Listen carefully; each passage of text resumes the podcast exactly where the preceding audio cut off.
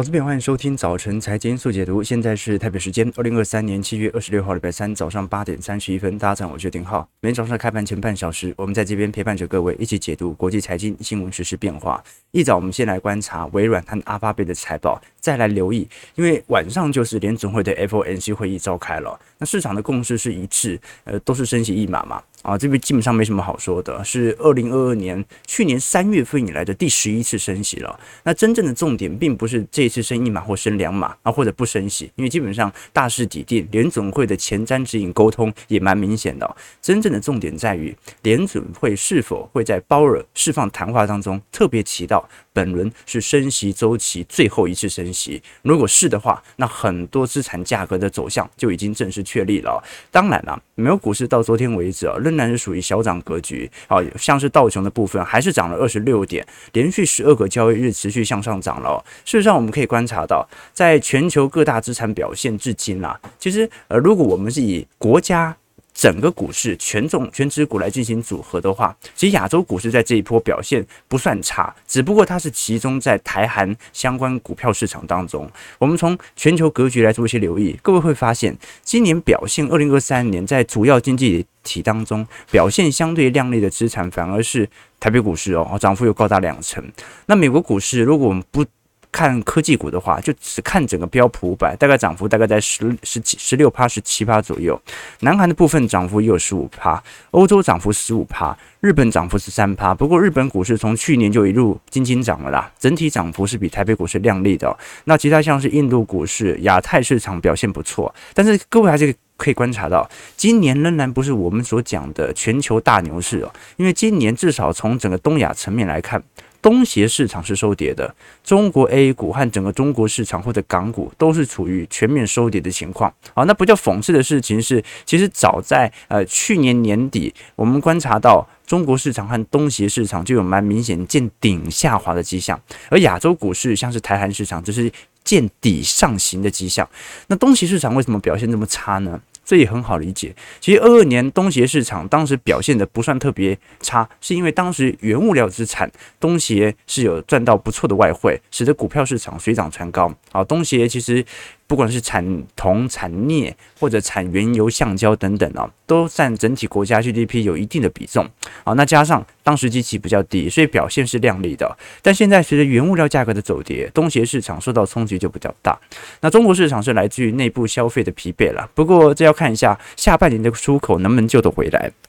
但我们从张图表，从小摩昨天的报告也看得出来，其实每年的资产价格本身就是风水轮流转的，好，就是说没有说每年会特别涨某个股市，但是可以确定的一件事情是，只要以中长期，你对于周期有一个概念，每一次都买在循环的低点，不管你买什么股市，基本上获得稳定报酬的几率还是特别高的。我们现在真正观察的要点是，随着联总会在今天晚上的 FOMC 会议纪要所公布之后啊，肯定会影响到美国股市的新一波定价。我们过去跟投资朋友聊过，其实现在在。这个点位就是七月中旬，目前美国股市如果是从景气周期的角度来看，它算是一个蛮健康的水位，就是它不是极度乐观，当然肯定也没有到极度悲观，但它就是一个呃多头乐观的氛围。我们讲说什么叫多头？多头就是本一笔估值扩张的过程，就是你对于未来有想象空间嘛，所以你会把本一笔持续的拉升。可是拉升没多久了，你会发现获利财报一公开之后，它就追回来一点，尝试着把本一笔拉下来。它一拉下来，大家看到过去。的基本面哎，好像不错，又继续把本益比、把股价持续的往上推，这个叫做多头氛围。而现在我们观察到的标普百指数的 P ratio 本益比，从二二年的低点大概在十五倍到十六倍左右，慢慢的推升到现在十九倍。当然，你说推升幅度也很大是没错，但是有没有来到二零二零年到二零二一年那种二十二倍、二十三倍的水平，其实也并没有达到啊。所以，如果接下来获利会持续增长的话，反倒不用过度去担心本益比是否会过度膨胀的问题，因为股价老实说了。即便已经涨了这么多，但是获利至少有追上来，所以我们反而要观察的是第三季、第四季的财报。那待会儿我们就会聊一下微软和 Google 这次所公布的财报。老实说，有一点两极，Google 财报大好，但是微软似乎在整体 AI 的财测上并没有做显著的提升，反而还是靠稳定的运算或伺服器来做稳定的获利。那我们可以观察到，其实到目前为止，道琼已经呃连续涨了十二个交易日了，那六年半以来的最长记录，按照过往的几率显示。道琼还是有百分之八十的几率持续的向上冲。那待会我们也会聊一下道琼成分股当中，剔除掉科技股之后，这些能源股老实说表现的算是蛮差劲的。但如果这个时间点进行相关传产金融股的布局，会不会是一件更好的事情？值得大家留意。我们先看一下美国股市四大指数的表现，道琼上涨二十六点，零点零八 percent，收在三万五千四百三十八点。过去一周，道琼几乎每天都在创今年以来新高哦。标普百指数的部分上涨十二点，零点二八 percent，在四千五百六十七点。那标普老实说了。啊，这几天也表现得蛮强势的哦，反倒是我们观察到纳指和费半的部分啊，则是在前两周的乖离拉回之后啊，就在上方的筑底震荡，纳指上涨八十五点，零点六一 percent，收在一万四千一百四十四点，费半的部分上涨六十二点，一点七 percent，收在三千七百五十五点。那看得出来，美国股市基本上，即便市场上有在科技股跟传产股之间的资金流动，但是基本上还是互创新高啊，就是呃一下我涨我的，一下涨你的。这种健康的资金轮动看起来仍然持续存在。那我们特别观察的要点呢，是从财报面来做切入，因为昨天 Google 母公司阿发贝所公布的财报，在 Q2 的获利和营收都比市场预期还要来得亮丽。我们看到盘后直接掼破啊今年以来的史高喽。好，所以投资朋友可以观察到，Google 这一次财报其实非常非常亮丽，盘后是大涨了接近七个 percent。那么基本上它在营收的收益部分呢，呃是七百四十六亿美元，年增率有七趴。去年同期是七百二十八亿啊，那稀释后的 EPS 是一点四十块，年减率就来到五趴了啊。去年呃，应该讲本来市场预估是一点三十块，所以基本上我们看到 Google 很明显，它有进行部分业务的。售价的调高啊，但是营收即便增长更多，获利并没有因此而跟上啊，这说明 Google 本身的成本也在调高当中。那我们反而可以观察到的，你像是 Google 在搜寻引擎的业务收入当中有四百二十六亿，YouTube 广告有七十六亿，呃，Google Cloud 有八十亿，哦，其他的相关的成本，老实说，基本上 Google Google 在每一个核心部门的业务都比市场预期来的亮丽啊，它唯一没有如预期来的亮丽的。呃，就是我们可以观察到这个 EPS 的部分，好，这说明 Google 本身还是面临成本过高的问题，但至少它的营收增长仍然在持续推升。我们把线形图啊柱状图列出来哦，各位可以发现，其实我们说的过去所推论的哦，已经完全符合预测了。基本上，Google 在营收增长率的部分，去年第四季就是最低点了。那今年一季度到二季度就重新回到上行格局了，所以我跟投资朋友一直分享哦，财报衰退已经度过啊，财报衰退已经度过，即便待会我们聊的微软，它财报也不是特别好啊，但是呢，它最差的时间点也已经度过了，这个是我们观察到的迹象。尤其 YouTube 收益哦，市场上本来会担心在后疫情时代，会不会像 Netflix 一样就增长无力啊，就大概保持在高位震荡，但是我们可以观察到。今年一二季度比较起来，YouTube 的广告收益仍然在持续增加当中啊。我们看到上一次 YouTube 的广告收益完全超过 Netflix 整体营收哦，大概是在呃二一年第四季的时候哦。好，那当时很明显嘛，就 Netflix 由于受到一些后疫情时代的影响啊，网络的订阅用户又比较显著的下弯啊。但是呢，我们可以观察到，到目前为止，YouTube 的广告收益跟 Netflix 的总体营收仍然是此消彼长的。但至少我们可以观察得出来，Google。基本上广告营收或者 YouTube 的广告收益最低点也都已经见到了。好，那另外一档是微软，微软的部分第四季的销售就比较疲惫了哈，原因跟云端运算的需求放缓有关，而且本季的营收展望也不如市场预期。我们看到盘后直接就跌回来了。好，所以呃昨天公布的两大全值股哈，一好一坏。我们可以观察到，在营收的部分呢，是五百六十二亿美元，年增率有八个 percent，比市场预期的五百五十四亿好。好，这说明其实五大科技全值股营收应该都是转好了，但是获利有没有因此而大幅跟上呢？老实说，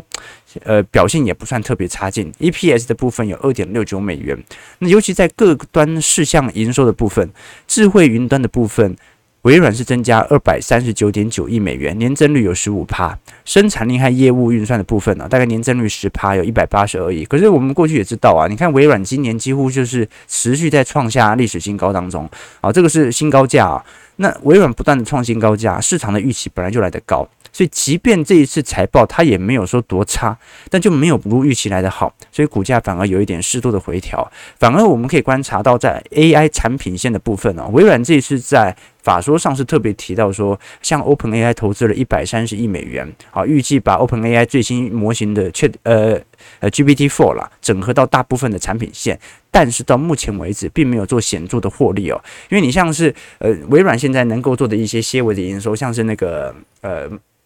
这个我们看到很多 Microsoft 的相关周边软体啊。PowerPoint 等等，现在不是有那个 Copilot 吗？啊，就是它可以借由 AI 的方式来帮助你做更好的图表啊，或者说整理文献这样子哦。那一个月才收三十块，那多久赚得回来？好，所以现在我们可以观察到，其实全球针对 AI 收益具有显著增长的企业，还是属于辉达相关的硬体上，就是这个软体商，真正这些科技股五大巨头，他还没想清楚到底具体要怎么靠 AI 获利。啊，或者说它只是一个内部的建制而已，但是它肯定要跟这些硬体商来下订单，来创造更多的 AI 伺服器嘛，啊，来买更多 AI 伺服器，所以这个是现在比较有趣的迹象，就是从 Google 的财报也看得出来，微软的财报也看得出来，这个 AI 增长就是有限嘛，所以我才跟投资朋友分享，你说科技股五大天王啊，这一波为什么财报衰退已经度过，陆续回到上行格局？是 AI 救了科技股五大天王吗？没有，AI 只救了辉达。是景气救了科技股大天王，本来景气周期的翻转点就已经该出现了。好，那有分财报衰退和消费衰退嘛？这个过去我们已经提过了。所以简而言之，景气循环的新拐点已经重新出现。好，所以有时候大家会聊很多产业的问题，聊很多想法的问题哦。那我过去我的投资原则很简单嘛，我们不在景气高档区来聊产业哦。为什么？怎么聊你就怎么赔的都不知道。但是景气低档区啊，你乱聊啊。你聊错了，你可能都会赚钱，这个就是景气自然的现象啊。就你不管怎么分析，它最终股票反映的就是景气自然周期。好，那我们可以观察到，在整个标普百指数啊，随着财报陆续的公开，目前已经接近五成左右的财报已经公布了。那大概有百分之七十四的财报是比市场预期还要来得好，虽然比过去平均值还要来得低，但是也足以证明美国股市本轮的拉抬，它不是无稽之谈，它不是在景气或者说财报持续走皮的状态底下。股价创高啊，它是本来财报真真的就是落后一点点，但是它也应该上弯了。这也导致我们昨天看到华尔街在过去两年当中最著名的两个空头，好，一个空头是过去已经认输的 Michael Burry 嘛，啊，Michael Burry 在今年一季度认输嘛，开始大幅的回补呃股票，而且它主要是抄底一些地区型银行概念股，为什么呢？因为去年赔太呃，去年第四季到今年一季度赔太多了，赔到他现在哦开始要。尝试的把过去的巨额亏损给赚回来，所以是投资一些看起来风险属性比较高的地区性银行。那另外一个我们比较观察到是过去两年就是预估非常之准确的迈克威尔森，他是大摩的分析师，基本上当时他认为二零二二年标普百指数会迎来相对大的回调，就是迈克威尔森的最先的报告所提出的。那大摩当然大家还记得，就是当时把台积电目标价提到五百块的那位。那我们可以观察到，现在整个美国股市开始进行了高强度的反应，即便 EPS 到现在为止才刚刚开始好转，但是威尔森这一次其实非常意外的，因为他从去年第四季的反弹一路看空到现在嘛，标普百指数涨幅已经高达了两成左右，现在在四千五百点，他给标普百指数今年的点位预测是三千九百点哦，而且是年底。最后进入到复苏期的时候，才会谈到三千九百点，所以它有可能杀得更低，只是说杀完更低之后，年底开始进行反弹。但这一次，威尔森在昨天所公布的报告当中，特别表明我们错了，二零二三年的估值比我们预期来的更高，这个是在通货膨胀降低和成本削减的背景下发生的。那么目前，它逐渐把二零二四年中旬的点位，把预测指数提高到四千两百点。好，还是比现在低啊，但是至少它提升了三百点左右的啊标普百指数的点位。那的确，在整个二三年上半年大部分的时间里，威尔森都特别警告说，股市的涨幅很有可能会逆转，进入到高强度的崩跌当中。而且他认为三月份的银行危机是一个警讯哦，这一波你不要单纯把它想象成自然的呃股价涨高之后的回档，你应该把它想象成系统性风险即将发生。这个是当时威尔森的想法。结果三月份银行危机之后，哎，就一路涨到。现在 啊，所以你说多讽刺啊！哦，那威尔森这一次承认他低估了对于股市的反弹，即便他目前对于美国股市的盈利仍保持着谨慎态度，但是呢，通货膨胀他认为已经有蛮明显的放缓迹象，这个放缓迹象让股价的估值可以因此而放大。什么意思呢？他不是说未来的基本面会多好，他认为他认错的地方在于哦，好像总体的环境并不如并不如想象中来的糟。那不如想象中来的糟，也不代表 EPS 会多快好转，而是说，那大家可以乐观一点，给标普百指数更高的本益比，就这样了。好，就我可能给你。十六倍，我觉得已经够多了啊！这个可能是他认为景气没有特别好的情况。那现在既然呃好像没有什么系统性风险即将发生，我给你个二十倍嘛，那二十倍估值一下就拉上去了，所以我们才讲说股价本身就是情绪当中的一种反应指标。所以有时候我们必须给市场上一个更宽容的想象空间。然后各位也知道嘛，你会发现哦。零八年的基期水位跟二零二零年的基期水位是完全不同的啊，就说零八年可能呃十六倍、十七倍本一比啊，就已经算是一个偏高格局哦。但是二零二零年再撒一次招之后，这个估值又开始有大幅度的提升，好像呃没有低于十八倍都还算是正常的嘛，好对不对啊？应该这样讲，呃低于十八倍才算是低基期啊，就是高达二十倍也不能说是特别离谱的高。这个就现在的想象。那当然，我们过去也提到嘛，威尔森他并不是在华尔街的空头当中唯一认错的啊，他是。最先认错的是今年三月，当时的大空头 Michael Berry，他在 Twitter 上承认了他错判了市场情绪。那他当时在二月份是建议进行全面资产的出脱，然后他当时看得出来了，虽然是三 F 没有公告，但他应该是买了大批的做空期权。好，那到现在为止，这两个最悲观的分析师，居然都在今年三月份到二季度开始陆续的改变自己的想法。哦，现在是三季度了，改变陆续的想法，我们是不是反而要担心一下？我们是不是反而。要担心一下，为什么那么说？因为至少从衰退指标来看，这些人的判断是有道理的。从三个月期跟十年期的公债殖利率的倒挂现象，的确仍然在扩大当中。当然，我过去已经跟投资朋友提过我的想法，我说收益率曲线的倒挂，它其实是通膨放缓的信号。因为通膨放缓常常伴随着经济衰退，但是不是衰退本身。好，投资朋友可以理解吗？标普五百指数涨到五千点，特别容易进入到熊市。啊，呃，跟标普百指数，呃，跌到三千点，特别进入到熊市，这是一种先后逻辑的关系。涨高的本来就特别容易跌嘛，啊，那直利率倒挂久了，那也就说明的。的确，经济衰退的风险可能会发生，但是它隐含的是升息周期来的过于强硬。那你升息久了，本来就容易降息嘛，所以升息久了，本来就容易进入到景气下行格局。你把市场上的资金都收回来了，景气会多好？所以基本上我们只能说，呃，现在看到的收益率曲线的、殖利率曲线的倒挂现象啊，它某种程度它是一个呃高度领先指标，但它并不是衰退本身。它只是说，通常衰退前一定会殖利率倒挂，那通常股灾前股价一定要很高。啊，对吧？你股价很低，那要怎么衰退？要怎么大跌呢？好，这个是我们要值得观察的要件哦。不过呢，刚才也提到嘛，就算很多的领先指标看起来表现不是特别好，但是从即时指标来看，其实美国的制造业 PMI 是有开始陆续回暖的哦。我们就不看欧洲了，欧洲前两天聊过，欧洲是真的蛮差劲的，那可能真的有内部的问题。但是你看美国七月份标普全球的最新数据显示，七月份的制造业 PMI 是有蛮明显回暖的哦。这一次回暖的现象。看得出来，呃，大概是呃来到五十二左右哦，所以投资朋友就是到目前为止，其实美国的景气周期哦，它就算进入到五十以下的龙枯线，进入到紧缩周期，大概也就一下下而已嘛，对不对？就是说它好像。在整个二二年下半年稍微下去一下之后，马上在二三年又回来了。然后你又说二三年是复苏呃衰退格局，感觉也有点奇怪。那不管怎么说，我们可以观察到比较有趣的现象，就是现在美国的经济其实呃，就算它没有一路的向上，它也是一个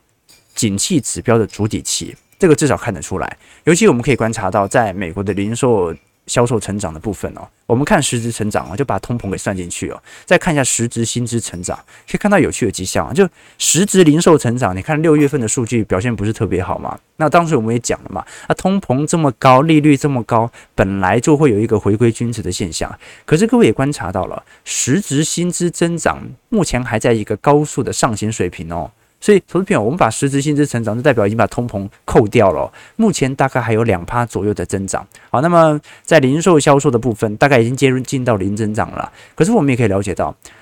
如果零售销售没有这么亮丽的，可是薪资还在增长，那不太可能出现到消费激动啊，顶多就是在下方震荡一阵子。所以复苏，我个人认为它是迟早的事情。那只是说它复苏的时间和周期，它的长度为何，比较值得来做一些留意哦。大家也可以观察到，呃，最近呃就业市场啊，仍然在过去两个季度表现十分亮丽。这张图表呢，是非农就业正向的经期持续时间，我们可以把它理解成非农经期指数。好，那经期指数过去我们提过嘛，它衡量的是市场的预期跟实质公布数据当中的具体落差，所以它是一个动量指标。就算这项数据很差，只要比预期没有比预期来的差。那指标一样会高幅度的向上，你可以观察到，在整个二零二三年哦，几乎每一次非农就业数据公布出来，都远远超乎市场预期。啊，有这么多人在工作，好，这很明显说明市场上的劳动力现象仍然是十分紧俏的。那最后就是通膨低于四趴的情况了，这个就是威尔森认错的部分，很好理解。好，这是我们观察到，当通膨低于四趴啊，或者高于四趴。或者下降且低于四趴等等不同的情境来进行分析，来了解标普五百指数未来十二个月的获利成长值。那我们可以观察到，因为目前呃，如果是从绝对定义来看，目前美国在六月份的 CPI 已经回到三个 percent 了，所以是低于四趴的，而且目前的水平仍然在下降。那么按照过往的水平来做观察。如果你在下降且低于四趴，基本上而言，未来是有三趴到五趴左右的获利持续的增长值的啊，也就是通膨的高点过之后，获利的低点往往也跟着过了。好，那这个时候投资朋友就询问说，可是按照刚才的格局哦，科技股的估值肯定不算特别便宜。你虽然说没有说到极度贵的离谱，但是肯定不便宜。那如果景气自然向好，然后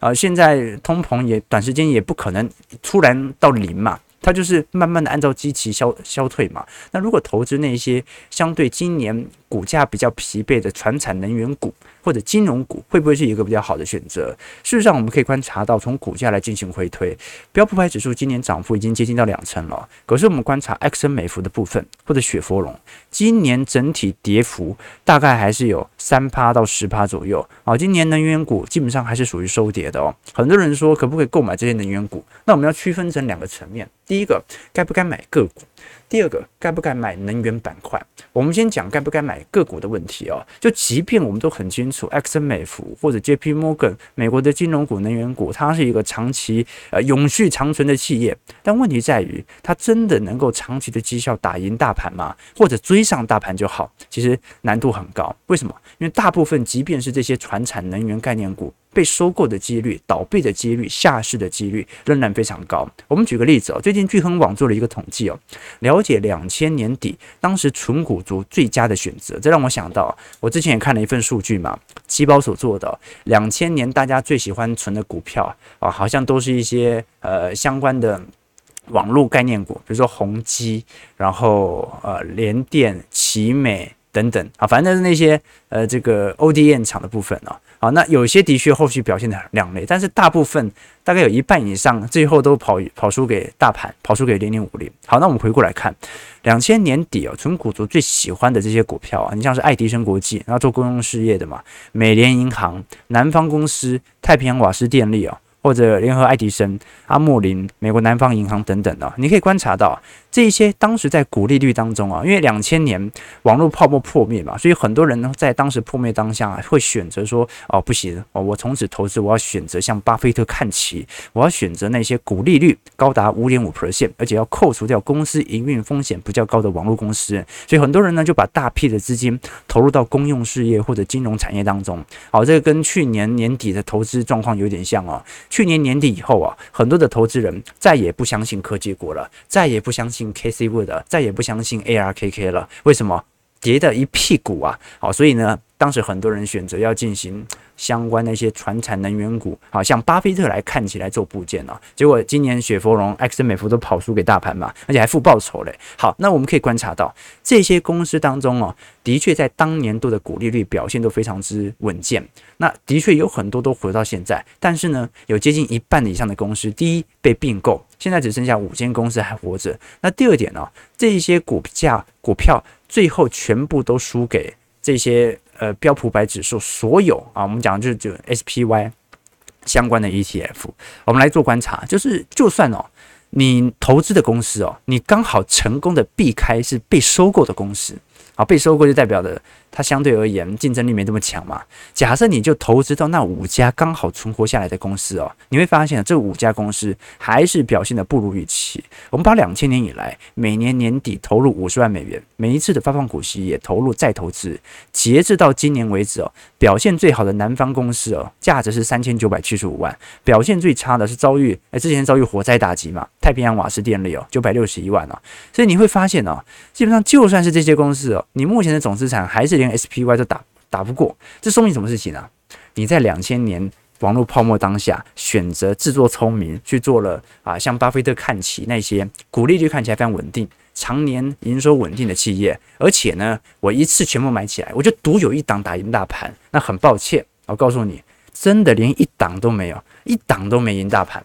这个就是很残酷的现象了。好，最后我们看一下台北股市的表现。大盘昨天我们看得很清楚，量能有显著的放大到四千一百九十二点，上涨一百六十五点，收盘在一万七千一百九十八点。这一次把五日线、十日线全部给收复了。不过还是看得出来，整体外资的倾向仍然不打算进行大幅度的资金流入哦。新台币的部分，昨天收在三十一点三块，虽然终止了连四黑，但看得出来外资还是停看天了。这一次买超幅度也不是特别大。反而是小台最近又有一点开始接盘多头的意味存在了哦。我们过去已经跟投资朋友追踪过了，这个美国股市到目前为止哦，呃，你是看到越来越多那种市场反转点的迹象，就是市场本来在去年十月份是极度悲观，甚至到今年四五月银行危机爆发之后，大多数人还是非常看坏股市的，呃，那一直到今年六月份才开始有点松动。然后半信半疑，然后有部分投行调高目标价，然后到现在连那些最看空的分析师啊，都开始有一点松动啊。好啦好啦，虽然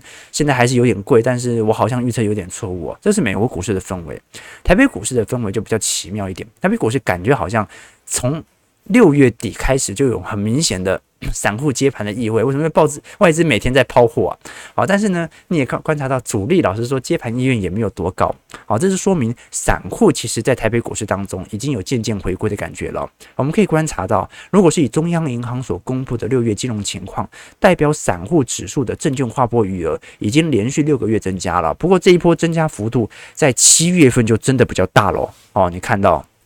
幅度蛮明显的。那如果是从外国外外国人新台币存款的部分呢，却是创了三个月以来的新低。这是什么意思啊？就是说我们现在按照央行的统计哦，散户现在把我们没有说一定买股票哦。啊，那当然了，AI 股可能有可能，就是说，像散户把钱从原本的账户转移到证券账户当中的金额开始快速飙升，那就算他还没买，就说明他想要买了。那第二点是，外国人新台币存款创了三年来新低，就代表着外资其实到目前为止仍然没有做显著的资金回补的打算，所以现在是新一波的散户接盘意愿即将回归。不过我们也可以观察到了，从 M1、M2 来做观察，也有开始做筑底的味道了。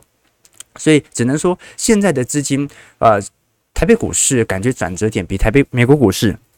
提早出现，这反映市场上其实还是有一点，呃，想要追不敢追的味道啊。只不过已经开始把钱准备备好了。那我们看一下昨天台金院六月份的制造业营后营业气候灯，可以看得出来，这一次呃制造业连续三个月下滑喽。减少一点一六点，来到八十七点。不过呢，服务业反而上扬到九十九点三六点。呃，不过我会这样讲啦，这这份指标，老实说，我觉得是有点落后了。好，因为按照目前未完成订单的回归哦，其实台湾景气指标在六月份已经有陆续好转的迹象存在了。啊，但是它可能测的比较偏向即时指标。好，比如说公共工程啊、政府开着开放营造业等申请移工方案等等啊，所以可能会有一些变化。我们到时候再来跟投资朋友留意哦。我之所以这么说，是因为你看韩国昨天。的 GDP 正式出炉了，环比增长零点六 percent 啊，这个比一季度的零点三 percent 复苏还来得快，所以韩国经济正在复苏当中。那按照台韩经济体的结构，其实蛮相似的哦。台湾应该在二三季度也会进入到全面的扩增格局。其实这一波韩国晶片股真的涨蛮多的啦。你看 SK 海力士涨幅是五成呐，好，今年以来表现。神送的部分涨幅有两成八，好，其实